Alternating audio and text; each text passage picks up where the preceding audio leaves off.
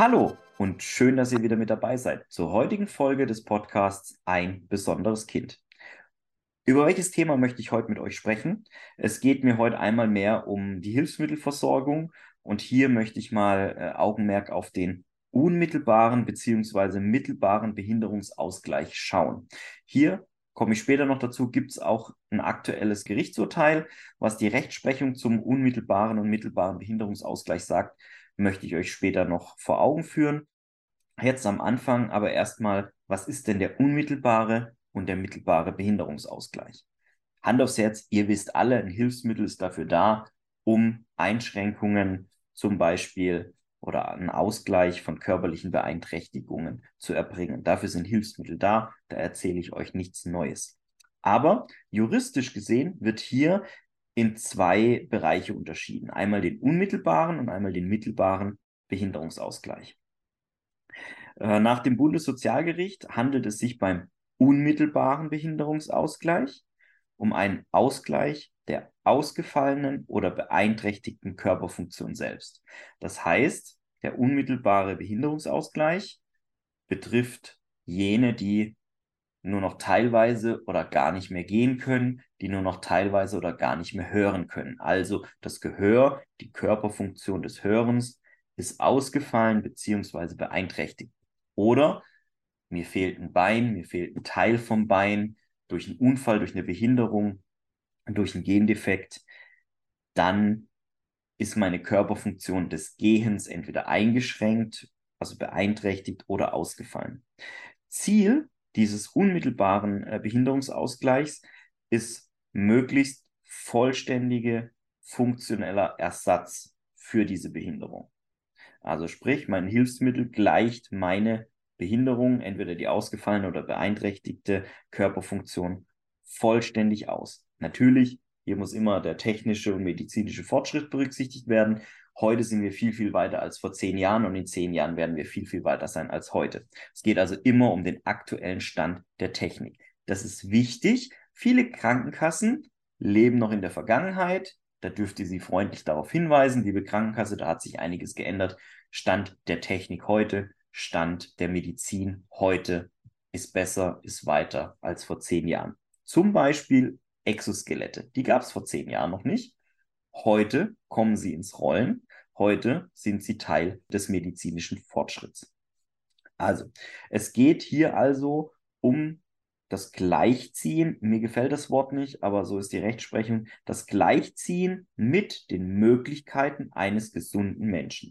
Das heißt, das Hilfsmittel hilft einem Menschen mit Beeinträchtigung, einem Menschen mit Behinderung, mit einem gesunden Menschen gleichzuziehen.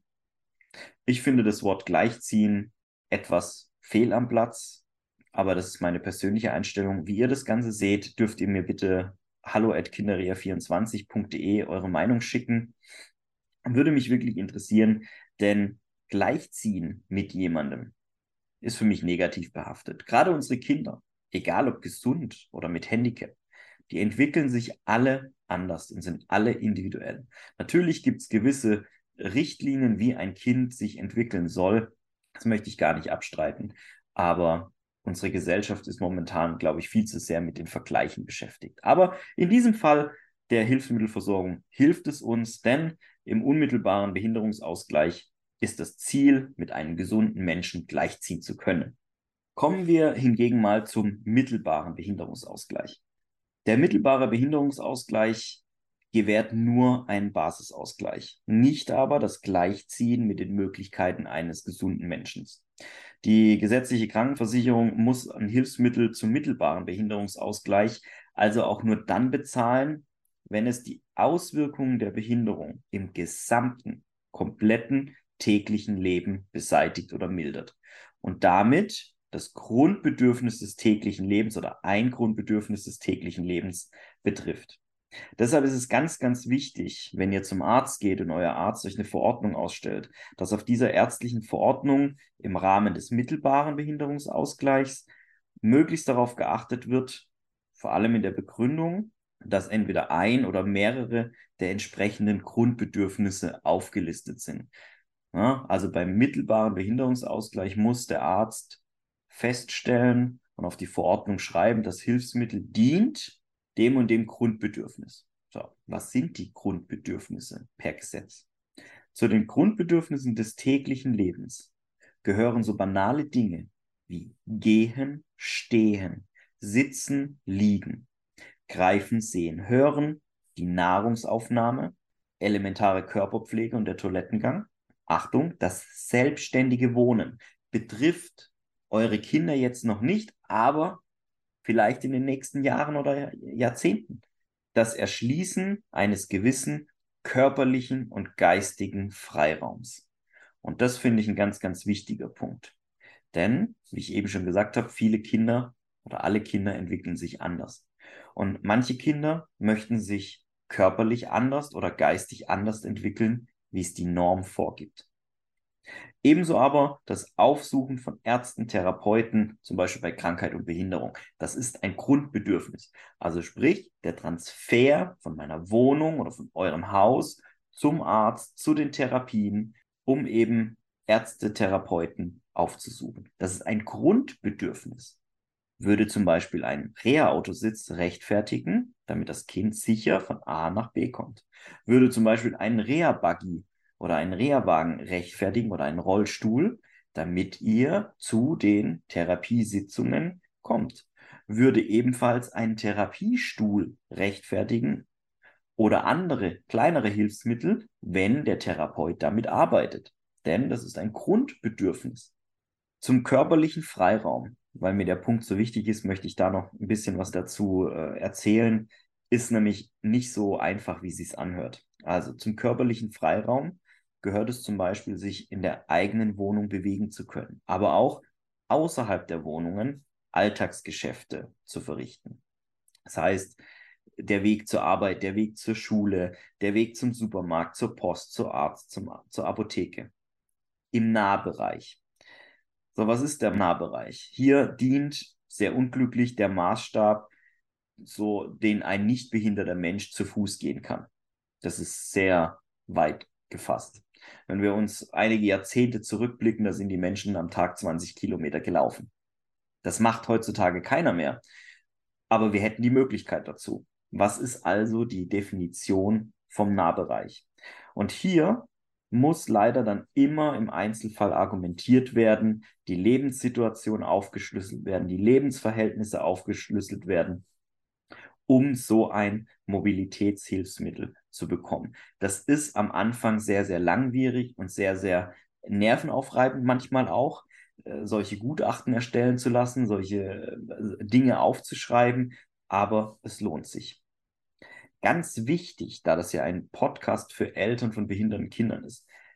Bei Kindern und Jugendlichen gibt es noch zwei andere elementare Lebensbedürfnisse.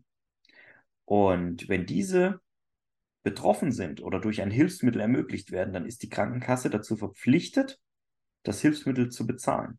Und hier geht es um die soziale Integration unter Gleichaltrigen und eine angemessene Schulbildung. Eure Kinder haben also das Recht auf soziale Integration unter Gleichaltrigen. Das heißt, sie haben das Recht, zum Sport zu gehen. Sie haben das Recht, mit anderen Kindern zu interagieren. Sie haben das Recht, an Ausflügen teilzuhaben. Ebenso haben sie nicht nur die Pflicht in Deutschland, sondern auch das Recht auf eine angemessene Schulbildung. Und um die Schulbildung zu erlangen, müssen wir erstmal in die Schule kommen. Thema Fahrdienst, Autositz, Alltagsbegleitung, spezieller Therapiestuhl. Ein Therapiestuhl dient der Erfüllung des Lebensbedürfnisses der angemessenen Schulbildung. Denn ohne einen richtigen Therapiestuhl kann mein Kind dem Unterricht nicht richtig folgen. Ohne den richtigen Autositz kommt mein Kind nicht zur Schule, kann also nicht an der Schulbildung teilhaben. Ohne einen richtigen Reha-Buggy oder Aktivrollstuhl kann mein Kind nicht an Ausflügen der Schule teilnehmen, wenn es ins Museum, auf Klassenfahrt etc. geht. Das sind Grundbedürfnisse und das ist ganz, ganz wichtig. Deshalb habt keine Angst, wenn diese Grundbedürfnisse erfüllt sind und wenn es nur eins ist, beantragt das Hilfsmittel eurer Wahl. Beantragt das Hilfsmittel, welches eurem Kind dieses Grundbedürfnis ermöglicht. Die Krankenkasse ist verpflichtet, es zu bezahlen. Und jetzt kommen wir zu dem zweiten Teil dieser Folge. Was sagt die Rechtsprechung? Und um welches Gerichtsurteil geht es? Leider ist es so, obwohl eure Kinder einen Rechtsanspruch auf den Behinderungsausgleich haben, müsst ihr als Eltern im Einzelfall leider auch manchmal klagen. Das heißt, juristisch gegen eine Ablehnung vorgehen. Leider hat nicht jeder die finanziellen und auch die nervlichen Ressourcen dagegen vorzugehen. Aber in dem Beispiel, was ich euch gleich bringe, hat es sich gelohnt. Und deshalb mein Appell an euch oder meine Bitte an euch. Es gibt Rechtsschutzversicherungen. Es gibt Anwälte für Gesundheit und Sozialrecht. Die haben ganz andere Preise, ganz andere Konditionen. Und die helfen euch, wenn ihr juristischen Rat braucht. Es gibt viele Anwälte im sozialen oder Gesundheitsbereich, die mit Pauschalen arbeiten, die nicht nach Stunde abrechnen. Geht diesen Weg für eure Kinder, denn ihr erfüllt euren Kindern Grundbedürfnisse, Lebensgrundbedürfnisse.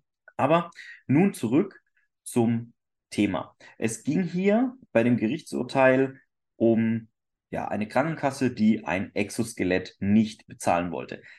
Weil die Krankenkasse nicht unser Feind ist, lasse ich hier jetzt mal außen vor, welche Krankenkasse es diesmal war. Und ich hoffe, dafür habt ihr Verständnis. Es ging, da, es ging darum, dass ein 32-jähriger Mann ein Exoskelett beantragt hat, damit er seine Querschnittslähmung ausgleichen kann.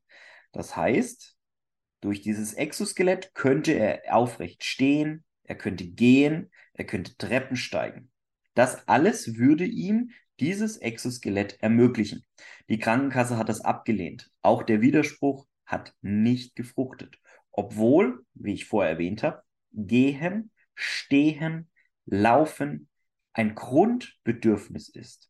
Jetzt ist es aber so, dieses Exoskelett dient ja nicht nur dem Grundbedürfnis des Gehen und des Stehens, sondern er hat damit ja auch wieder ein ganz anderes Körper- und Lebensgefühl. Und dieses Exoskelett gleicht seinen Ausfall seiner Körperfunktion aus. Lange Rede, kurzer Sinn.